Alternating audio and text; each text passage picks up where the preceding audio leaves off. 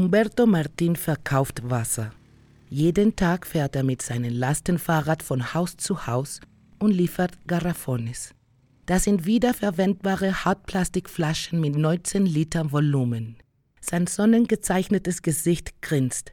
Stolz erzählt er uns, dass er dieses Jahr 76 geworden ist.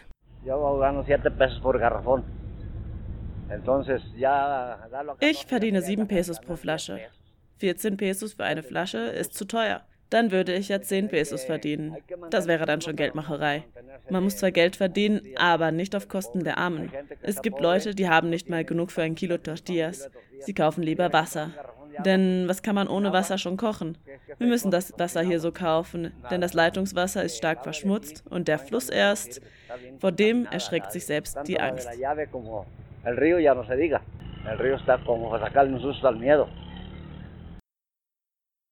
Der Rio Santiago ist einer der verschmutztesten Flüsse Mexikos. Von der Quelle bei Mexiko-Stadt durchquert er den Western bis zum Pazifischen Ozean.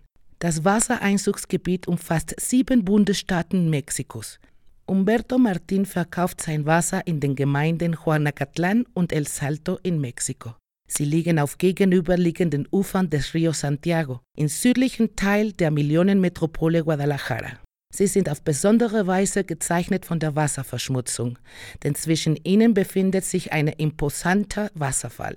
Anfang des 20. Jahrhunderts war er international bekannt als das Niagara von Mexiko. Heute sind es die Bilder der Schaumberge am Fuße des Wasserfalles, die ihn berühmt machen. Enrique Enciso ist Teil des Kollektivs Un Salto de Vida, ein Salto des Lebens, das sich der allgegenwärtigen Umweltverschmutzung zum Trotz für ein Leben in Würde einsetzt. Das Dorf wurde erst vor 100 Jahren gegründet. Unser Gedächtnis ist noch jung. Das, was wir durch unsere Eltern und Großeltern vom Fluss wissen, das ist alles gerade erst passiert. Dieses Dorf wurde von der Industrie gegründet. Was den Ort attraktiv gemacht hat, war die Energie, die durch den Fluss gewonnen werden konnte. Früher kamen noch Hunderttausende von Vögeln hierher. Es kamen kanadische Gänse, Kraniche, riesige Fischreiher, graue und weiße. Es gab Fischotter und gigantische Fische, die mehr als zwei Meter lang waren. Aber mit dieser Idee des Fortschritts fing auch die Ausbeutung und Zerstörung des Flusses an. Zuerst sind die Fische gestorben, dann die Bäume, sie sind vertrocknet. Dann starb das Flussbett. Der Fluss bestand nur noch aus Abwassern und vielleicht noch etwas Regenwasser. Es war alles vorbei. Diese riesigen Fische, die es gab, waren die ersten, die starben. Zu diesem Zeitpunkt hatten sich schon viele Unternehmen hier niedergelassen. Den Fluss aufwärts die Sieber, mit deutschen Besitzern, glaube ich, und dann Pengual. Sie kamen und Ende der 60er fing das Fischsterben an. Graciela González ist auch Teil des Kollektivs Un Salto de Vida. Sie beschreibt, wie es sich anfühlt, vor dem Wasserfall zu stehen. Der Geruch schmerzt mir in der Nase. Es riecht stark nach faulen Eiern. Man sagt, dass es eine Säure ist, Schwefelsäure. Es riecht nach Abfluss, manchmal süßlich. Der Fluss hat ein ganzes Spektrum von Gerüchen.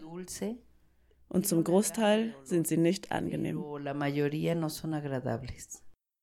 que no solo es que está contaminado con químicos y con excretas. Der Fluss ist nicht nur mit Chemikalien und menschlichen und tierischen Exkrementen verseucht, er hat auch an Kraft verloren.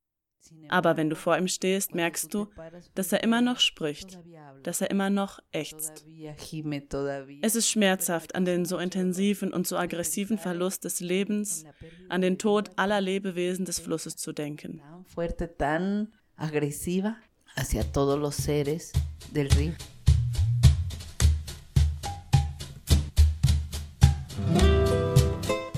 Das Wasser des Rio Santiago besteht zu einem Großteil aus den ungeklärten Abwässern der 5 Millionen Einwohner Guadalajaras und denen der Industrie und Landwirtschaft an seinen Ufern. In Mexiko heißen diese Abwässer Aguas Negras, die schwarzen Wasser.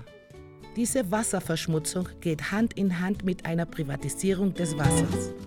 Wasser ist ein Allgemeingut, welches eigentlich allen Haushalten zugänglich sein sollte. Aber in El Salto werden viele Wasserzugänge von dort produzierenden Unternehmen verwaltet. Quellen, die in einer staatlichen Hand sind und den Haushalten zustehen, sind nicht ausreichend und teilweise durch Abwässer und Überbeanspruchung verunreinigt. Manche Siedlungen, so berichten die Bewohner, haben wochenlang überhaupt kein Wasser. Somit bleibt vielen Haushalten keine andere Wahl, als sauberes Wasser zu kaufen. Lisette Santana, Wirtschaftswissenschaftlerin an der Nationalen Autonomen Universität von Mexiko oder UNAM, beschreibt, was das für den Alltag vieler Menschen in El Salto bedeutet. 2010 habe ich Menschen in der Susena und anderen Siedlungen in El Salto über ihre Wasserversorgung interviewt. Sie erzählten, dass ihnen die Haare ausfallen, dass sich ihre Zähne verfärben, weil sie das Leitungswasser natürlich nicht einsetzen können, um Lebensmittel zu waschen, um das Geschirr zu spülen oder um sich die Zähne zu putzen. Für all diese grundlegenden Bedürfnisse müssen sie Trinkwasser kaufen. Das bedeutet, dass sie für eine zusätzliche Dienstleistung zahlen müssen, die ja eigentlich öffentlich und kostenfrei sein sollte.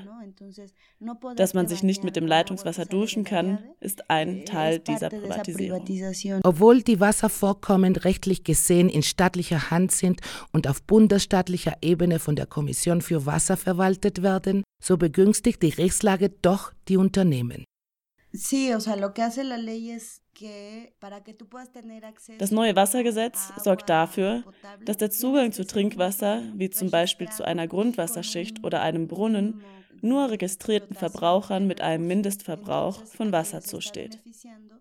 Das ist also interessanterweise ein Vorteil für eben jene, die die Wasservorkommen am meisten ausbeuten. Die großen Unternehmen, die sich ganze Grundwasserräume aneignen, haben also viel mehr Möglichkeiten als kleine VerbraucherInnen. Diese Situation betrifft auch Landwirte wie Rubén Muñoz Velázquez. In Juanacatlán baut er Mais, Weißen und Hafer an, obwohl die Wasserversorgung dafür kaum ausreicht.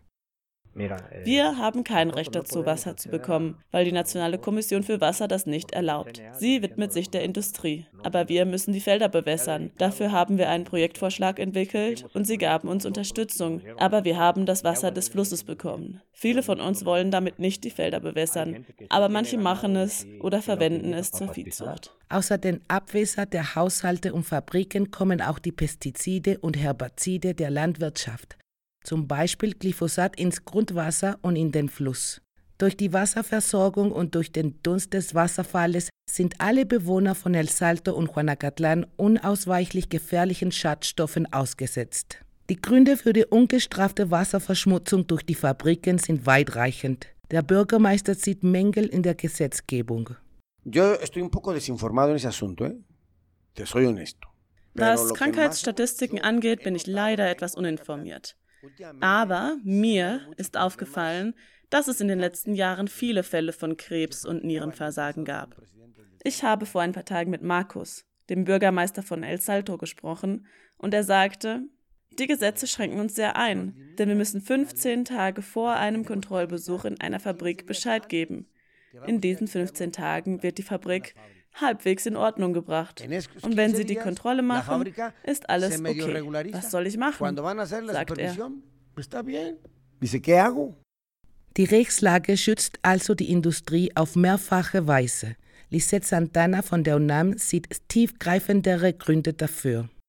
Justamente la ubicación del Salto es uno de los lugares en donde conviven varios corredores de diferentes giros económicos.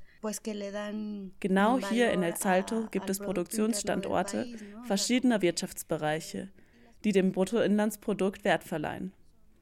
Die Arbeitsbedingungen der Arbeiter sind prekär und das Umweltrecht ist schwach oder zumindest viel laxer als in anderen Teilen der Erde. Diese beiden Aspekte sind Vorteile für die ausländischen Unternehmen, die in Mexiko investieren. Sie machen viel mehr Gewinn und das spiegelt sich in den makroökonomischen Indikatoren wider. Deshalb ist es für die Regierung viel wichtiger, diesen Investitionen Vorrang zu geben, als sich um die Umwelt zu kümmern. Das läuft auf Kosten der Menschen, die in den Fabriken arbeiten und in den giftigen Müllhalden der Industrie leben.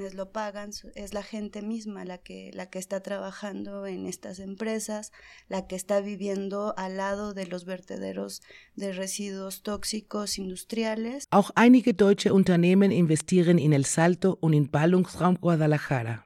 Beispiel sind Thiel, Siemens, Böhringer Ingelheim, Heller, ZF Friedrichshafen und Salzgitter Mannesmann AG.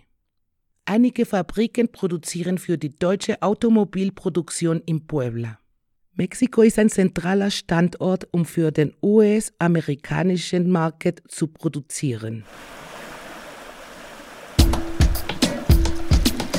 In den letzten zwölf Jahren hat das Kollektiv Unsalto de Vida auf verschiedene Art und Weise versucht, für ein würdevolles Leben in El Salto zu kämpfen und dafür wieder einen lebendigen Fluss zu sehen. Alan Carmona berichtet, dass sie nach einiger Zeit einsehen mussten, dass sie nicht dazu in der Lage waren, sich ständig der Macht und Repression des Staates zu widersetzen und daher versuchten, auf andere Art und Weise zu arbeiten. Der Schwerpunkt ihrer Arbeit liegt darin, im Hier und Jetzt tätig zu sein, nicht darauf zu warten, bis der Fluss sauber ist, sondern konkrete Alternativen aufzubauen, die schon jetzt ein würdevolles Leben ermöglichen.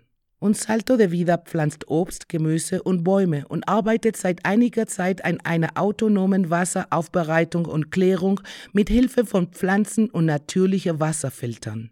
Das sind Projekte, die Hoffnung bringen, sagt Alan und erklärt, warum das wichtig ist. In einem unserer Projekte arbeiten wir an einer autonomen Wasseraufbereitung, weil wir nicht daran glauben, dass da von dem Staat oder der Industrie irgendetwas kommt. Wir wollen die Unabhängigkeit von Staat und Industrie, die uns Wasser verkaufen. Es geht darum, diese Idee zu zerstören, dass das Wasser eine Ware ist. Das geht also gegen die Privatisierung in allen Bereichen.